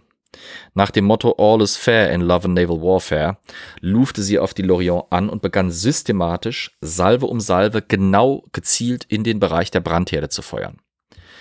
Mit blutiger Regelmäßigkeit schlugen somit regel äh, regelmäßige Eisensalven in diesen Bereich ein und unterbanden damit jegliche Löschversuche. Also jeder, der irgendwie versuchte, da zur Damage Control in diesen Bereich vorzudringen, wurde zerfetzt. Wie gesagt, nicht sportlich, aber effektiv. Denn nach relativ kurzer Zeit reichten die Flammen dieser Feuer bis ans Oberdeck, setzten sogar dort Segel und Takelage des sterbenden Riesen in Brand. Und das war spätestens das Zeichen für alle anderen Schiffe im Umfeld, das Weite zu suchen, denn sie alle konnten absehen, was jetzt bevorstand. Gegen 10 Uhr war es dann soweit. Die Ausläufer der Brände erreichten das Hauptpulvermagazin der Lorient. Was folgte, hatte gewisse Ähnlichkeiten mit der Szene aus Pirates of the Caribbean 3, in der die HMS Endeavour, oder na, eigentlich ist es nur die Endeavour, weil es ist ein East India Ship, aber egal, die Endeavour der East India Company zersiebt und versenkt wird. Am Schluss explodiert die nämlich auch. Mit einer titanischen Explosion flog das französische Flaggschiff in die Luft. Die dabei erzeugte Druckwelle tötete nicht nur so ziemlich jeden, der noch an Bord war, sondern auch sämtliche, oder nein, nicht sämtliche, stopp, etliche Mitglieder der Mannschaft, die sich zuvor vor dem anbahnenden Unglück mit Booten oder durch einen beherzten Sprung in die See von ihrem Schiff gerettet hatten. Nicht nur Menschen und auch, sondern auch Material nahm immensen Schaden. Also bei den umliegenden Schiffen äh, in unmittelbarer Nähe zur Explosion öffneten sich durch die Druckwelle regelrecht die Nähte in der Beplankung. Also es gab da teilweise sogar regelrechte Lecks, wo, wo einfach durch den Druck die Planken auseinandergingen und, und dann nicht mehr richtig aufeinander passten. Die Druckwelle zerschlug außerdem so ziemlich sämtliches intakte Fensterglas in den Heckgalerien, das noch irgendwie die Schlacht überlebt hat. Es zerzauste die Takelage und schleuderte ähm, äh, einige von den auf Deck befindlichen Besatzungsmitgliedern zu Boden. Brennende Trümmerteile gingen noch in Hunderten von Metern Entfernung zum Explosionsherd nieder. Doch wie durch ein Wunder geriet keines der übrigen Schiffe im Umkreis nachhaltig oder ernsthaft in Brand. HMS Swiftsure, HMS Alexander, die beiden konnten ihre Brandherde recht schnell löschen. Genauso sah es auf der äh, Franklin aus. Unmittelbar nach der Explosion der Lorient waren beide Seiten erstmal wie gelähmt. In Bruchteilen einer Sekunde war vor ihren Augen eines der größten beweglichen Objekte der Zeit in einem beispiellosen Inferno vergangen, hatte die Dunkelheit der Nacht minutenlang mit ihren Trümmern erhellt und um die 800 Seeleute und Marinesoldaten waren auf einen Schlag getötet worden. Du bist Etliche aber von echt ihnen- poetisch unterwegs. Ja, etliche von ihnen wurden wirklich schier atomisiert von der Gewalt der, der, der Detonation. Nach dem ersten Schock blieben weitere Kampfhandlungen zunächst erstmal aus. Beide Seiten stellten Rettungstrupps zusammen und schickten ihre Boote zur Unglücksstelle, um so viele der Überlebenden aus dem Wasser zu fischen wie möglich. Also auch Nelsons Vanguard schickte mehrere Boote los, um alles, was irgendwie ging, aus dem Wasser zu ziehen von denen. Das muss man sich mal vorstellen. Explosionen von Schiffen kamen nicht unbedingt so selten vor. Aber Explosionen von Schiffen ersten Ranges auf jeden Fall. Das ist wirklich, wir können uns das nicht wirklich vorstellen. Die Gemälde, ist jetzt schade, dass ich nicht schnell genug geschaltet habe, dann hätte ich eins der Bilder eben, wie gesagt, als Hintergrund nehmen können. Die Darstellung, die davon, also, also eine der häufigsten Darstellungen der Schlacht von Abu Qir ist die explodierende oder die brennende oder dann eben die explodierende Lorient, weil das einer der dramatischsten Momente der Schlacht ist. Dummerweise weckte das Ereignis auch den Rachedurst einiger Franzosen und es war die Franklin, die die angespannte Stille der Rettungsbemühungen durchbrach und in diesem Rachewahn das Feuer auf die HMS Swiftsure eröffnete. Möglich, dass die im Prinzip ihr Mütchen kühlen wollten, weil die Swiftsure war es immerhin gewesen, die durch ihre nachhaltigen Salven in die Brandherde diese Explosion mit verursacht hatte. Nach wenigen Minuten war das Gefecht wieder voll im Gang. Aber nicht für lang. Denn gegen Mitternacht war die Sache eigentlich entschieden. Der Franklin wurde ziemlich schnell der Garaus gemacht. Und äh, von den französischen Linienschiffen war im Prinzip nur noch die Tournant tatsächlich im Gefecht von diesen vorderen und mittleren Teilen des Verbandes. Aber die Tournant wehrte sich wirklich wie ein Berserker. Ihr Kommandant, Commodore Aristide Aubert du Petit Thouars, hatte beide Beine verloren und einen Arm. Ihr merkt, es ist scheinbar ein Thema dieser Schlacht. Blieb allerdings an Deck und befehligte sein Schiff wirklich bis zum letzten Atemzug. Der 37-Jährige starb angeblich auf einem mit Weizen gefüllten Eimer sitzend, nachdem er seinen Männern die Kapitulation strikt untersagt hatte und ihnen befohlen hatte, die Flagge des Schiffs an den Stumpf des hintersten, also des Besahnmasts zu nageln, damit sie auch nicht irgendwie runtergeschossen werden konnte oder sonst irgendwie abhanden kommen konnte. Am frühen Morgen des 2. August flammten doch nochmal kurz sporadische Feuergefechte auf. Die HMS Alexander und die HMS Majestic waren in Reichweite des hinteren französischen Verbandes gedriftet. Sie waren ziemlich zusammengeschossen und wurden von der Guillaume Tell und der entmasteten, aber immer noch verbissen kämpfenden Tonnant von der Genereux und der Timoleon behagt. Allerdings schlossen schnell die anderen Schiffe des britischen Verbandes auf und griffen in die Kämpfe ein. Wieder versuchte eine französische Fregatte, diesmal die Artemise, sich mit den britischen Schiffen anzulegen, strich aber schnell die Fahnen, als deren Aufmerksamkeit auf das 32er Schiffchen fiel. Die Besatzung floh von Bord und ein britischer, eine britische Prisencrew enterte auf und äh, die Fregatte äh, wurde erobert. Allerdings stellten die Briten schnell fest, dass die Franzosen nicht untätig geblieben waren, sondern das Schiff kurz vor ihrem Abgang von Bord in Brand gesetzt hatten. In den frühen Morgenstunden war damit die Artemis das zweite französische Schiff dieser Schlacht, das sich durch eine Explosion in ihre Bestandteile, in seine Bestandteile auflöste. Ähm, Prisencrew ist sowas, was die dann an Bord gehen, um Beute zu machen, Genau. oder? Genau. Ja. Ja. Mhm. Eine Prise ist also im Prinzip ein Schiff, das du kaperst, ist, ist deine Prise. Ähm, dementsprechend ist eine Prisencrew dazu da, um so ein gegnerisches Schiff zu erobern. Eine Entermannschaft zum Beispiel, im Unterschied dazu, müsste im Prinzip, ist größer und schwerer bewaffnet, weil die rechnet mit Kampf. Eine Prisencrew ist im Prinzip dann fast nur noch da, um das, was eh schon entschieden ist, zu formalisieren. Das heißt, da sind dann ein paar Offiziere an, an Bord äh, dabei, ein paar Marinesoldaten. Ähm, und die müssen dann quasi nur noch die förmliche Kapitulation des Schiffs entgegennehmen und es dann eben bemannen, um, äh, also die übliche, die übliche Vorgehensweise ist, dass eben ein, ein angemessener, eine angemessene Rumpfcrew sozusagen, oder eine, eine kleine Crew eben dann bereitgestellt wird von den Eroberern des Schiffs, um dieses Schiff ins eigene Heimatland oder in einen verbündeten Hafen zu bringen, wo das Schiff dann entweder ähm, verkauft wird oder in die eigene Flotte übernommen wird und den äh, Männern der Prisencrew winkt dann ein saftiger Gewinn. Das ist im Prinzip das, wie britische Offiziere zum Beispiel ihr Geld auch machten hauptsächlich oder Fregattenkapitäne vor allem ihr Geld machten. Ähm, Fregatten waren auch deswegen so interessant, eben weil das eben die hauptsächlichen Schiffe waren, die eroberten, äh, die überhaupt solche Kaperungen vornahmen und dementsprechend äh, das meiste Geld machen konnten. Also ich, ich finde das sehr schön, zum Beispiel bei der Serie Hornblower gemacht, wo dann, ähm, als er seine ersten richtigen Prisen macht, dann auf einmal ihm 1000 Pfund zum Beispiel winken. Äh, das ist unfassbar viel Geld.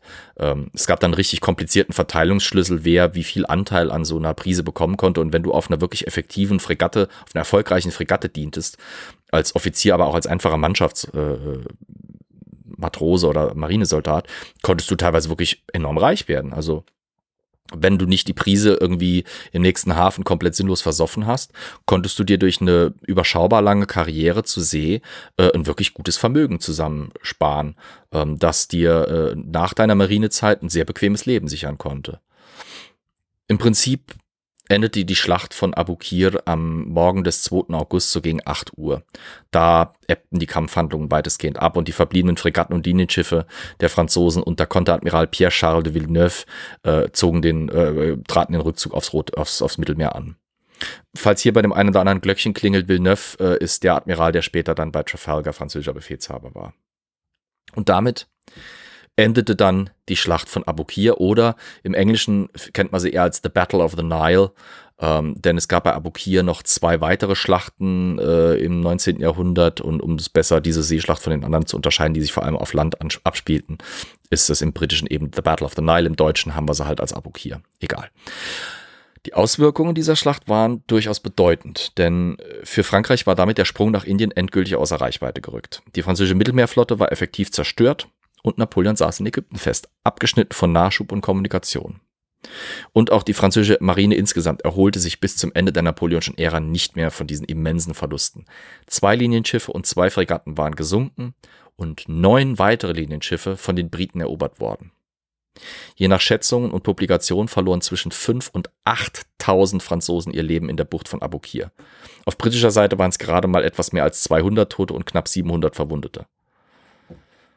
Nelson wurde für seinen Erfolg geadelt und erhielt von der East India Company, die sich jetzt von den potenziellen Bedrohungen durch die Franzosen gerettet sah, ein sehr üppiges Geschenk von 10.000 Pfund.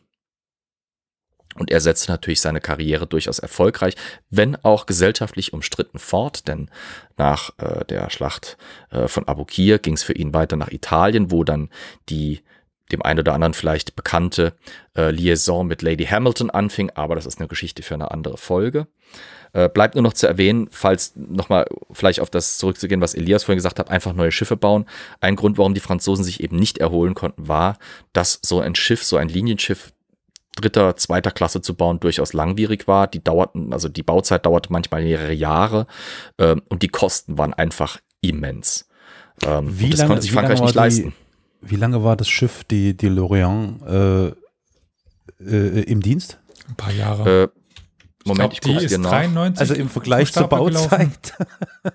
oh Gott. Ich hatte halt gerade nachgeschaut, deswegen konnte ich das gerade ja, sagen, weil ich überrascht war so, oh, das Ding ist gerade quasi erst gefühlt vom, vom Stapel gelaufen und ist dann. Okay.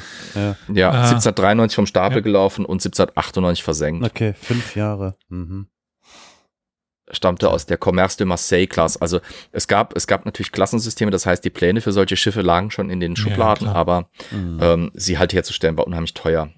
Mhm. Ich finde schade, im Deutschen steht nicht dabei. Ja, ja. Geht über die Kanonen weiter und die Takelage und die, die Mannschaft, die ausgebildet werden musste. Ja. Die Mannschaft ist eigentlich sogar fast noch das billigste. Ähm, dauert aber die, alles. Die, ja, natürlich dauert das, aber das teuerste und aufwendigste sind zum Beispiel die Artillerie, die Kanonen. Mhm. 120 Kanonen herstellen. Mhm. Verschiedener Größen. Und dann noch die Munition dazu. Ich meine, so ein Schiff führt in der Regel, ähm, je nachdem, was für eine Klasse es ist, bis zu sechs oder sieben Dutzend Schuss pro Kanone mit sich. Sechs oder sieben Dutzend? Oh, Mindestens. Fuck. Das ist eine Mindestzahl eigentlich schon fast. Mhm.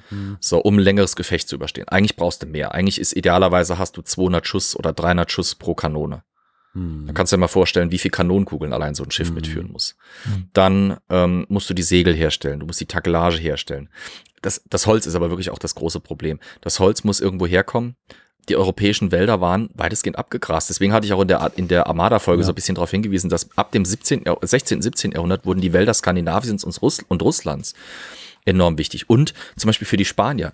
Es gibt diese berühmten Manila-Galionen. Die heißen nicht nur deswegen so, weil die ihre Handelswege über Manila geführt haben, sondern es gab auch ganz viele Galionen, die sind in den Kolonien gebaut worden, zum Beispiel auf mhm. den Philippinen oder in Südamerika, weil es dort halt eben natürlich entsprechendes Tropenholz gab, in großer Fülle, in guter Qualität, die, das man nutzen konnte. Mhm. Ähm, du kannst vor allem nicht einfach einen Baum schlagen und dann in ein Schiff verbauen. So ein Holz, so ein Balken ja. muss teilweise zehn Jahre trocknen ja. und lagern, ja. bis der fertig ist. Beziehungsweise Eichenholz muss sogar erstmal noch wässern, weil du willst die Gerbsäure mhm. raushaben, weil, weil die Gerbsäure nämlich mit Salzwasser in Verbindung äh, eine chemische Reaktion gibt, die dir quasi die Nägel in, im Holz äh, schneller rosten lässt, als du gucken kannst. Ja. Also es, es die, wie gesagt, diese Schiffe, diese Linienschiffe der damaligen Zeit, es waren die größten Objekte, beweglichen Objekte ihrer Zeit. Ähm, gewaltige Dinger, unheimlich kostspielig. Die baust du nicht einfach nach. Das, Ja. das machst du nicht. Die schmeißt du nicht mal so einfach weg. Also die meisten Linienschiffe, äh, es gibt Linienschiffe, die waren teilweise bis Anfang des 20. Jahrhunderts noch im Einsatz.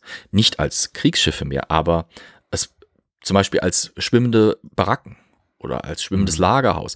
Ganz viele Linienschiffe wurden als Prison Ships. Ich weiß nicht, wer zum Beispiel den Song äh, The Fields of Athenry kennt. Ähm, dieses, ein, eine Prison, Sh- Prison Ship lies, lies waiting in the bay. Äh, Prison Ships gab's. In, in Portsmouth, in Plymouth lagen regelrechte Flottillen von ausgemusterten Linienschiffen. Denen hatte man die Masten entfernt, hatte sie zu sogenannten Holks oder Hulks verarbeitet. Ähm, alle Kanonen raus natürlich, hatte viel von der Innenausbauten entfernt und neue dazugefügt und hatte die zu schwimmenden Gefängnissen gemacht, die dann irgendwo im Hafen mitten im Becken schwammen, umgeben von anderen Kriegsschiffen. Also, ja, Linienschiffe sind faszinierende Sache. Naja, Auf jeden Fall. okay. An dieser Stelle wäre ich, wie gesagt, fertig. Krass. Ich hoffe, es hat halbwegs Spaß 225. gemacht. Jahrestag. Ja, Und du bringst das hier einfach so, paff, knallst uns das so von Latz. Und in unter Abgefahren. zwei Stunden. Und Ja, unter äh, zwei mhm. Stunden. Ist, ja. Ja, ich klopfe mir symbolisch auch ein bisschen auf die Schulter selber.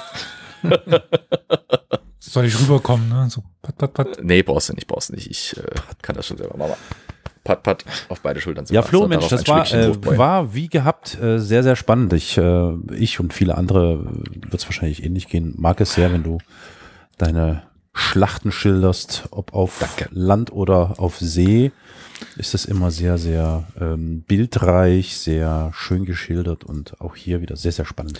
Aber darf ich zumindest einmal hier in den Raum werfen, dass du äh, eine Reihe fortgesetzt hast, nicht nur die Schlacht der Ah. Weltgeschichte, sondern auch die, die Geschichte der, der Ozeane.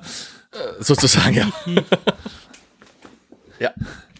Mhm. Zwei auf einen Streich. Ja. Äh, wie gesagt, die Irland-Serie setze ich irgendwann auch fort, aber in ganz dreister äh, Historia Universalis äh, Manier behalte ich mir vor, dass das auch eventuell noch dauern könnte. aber naja.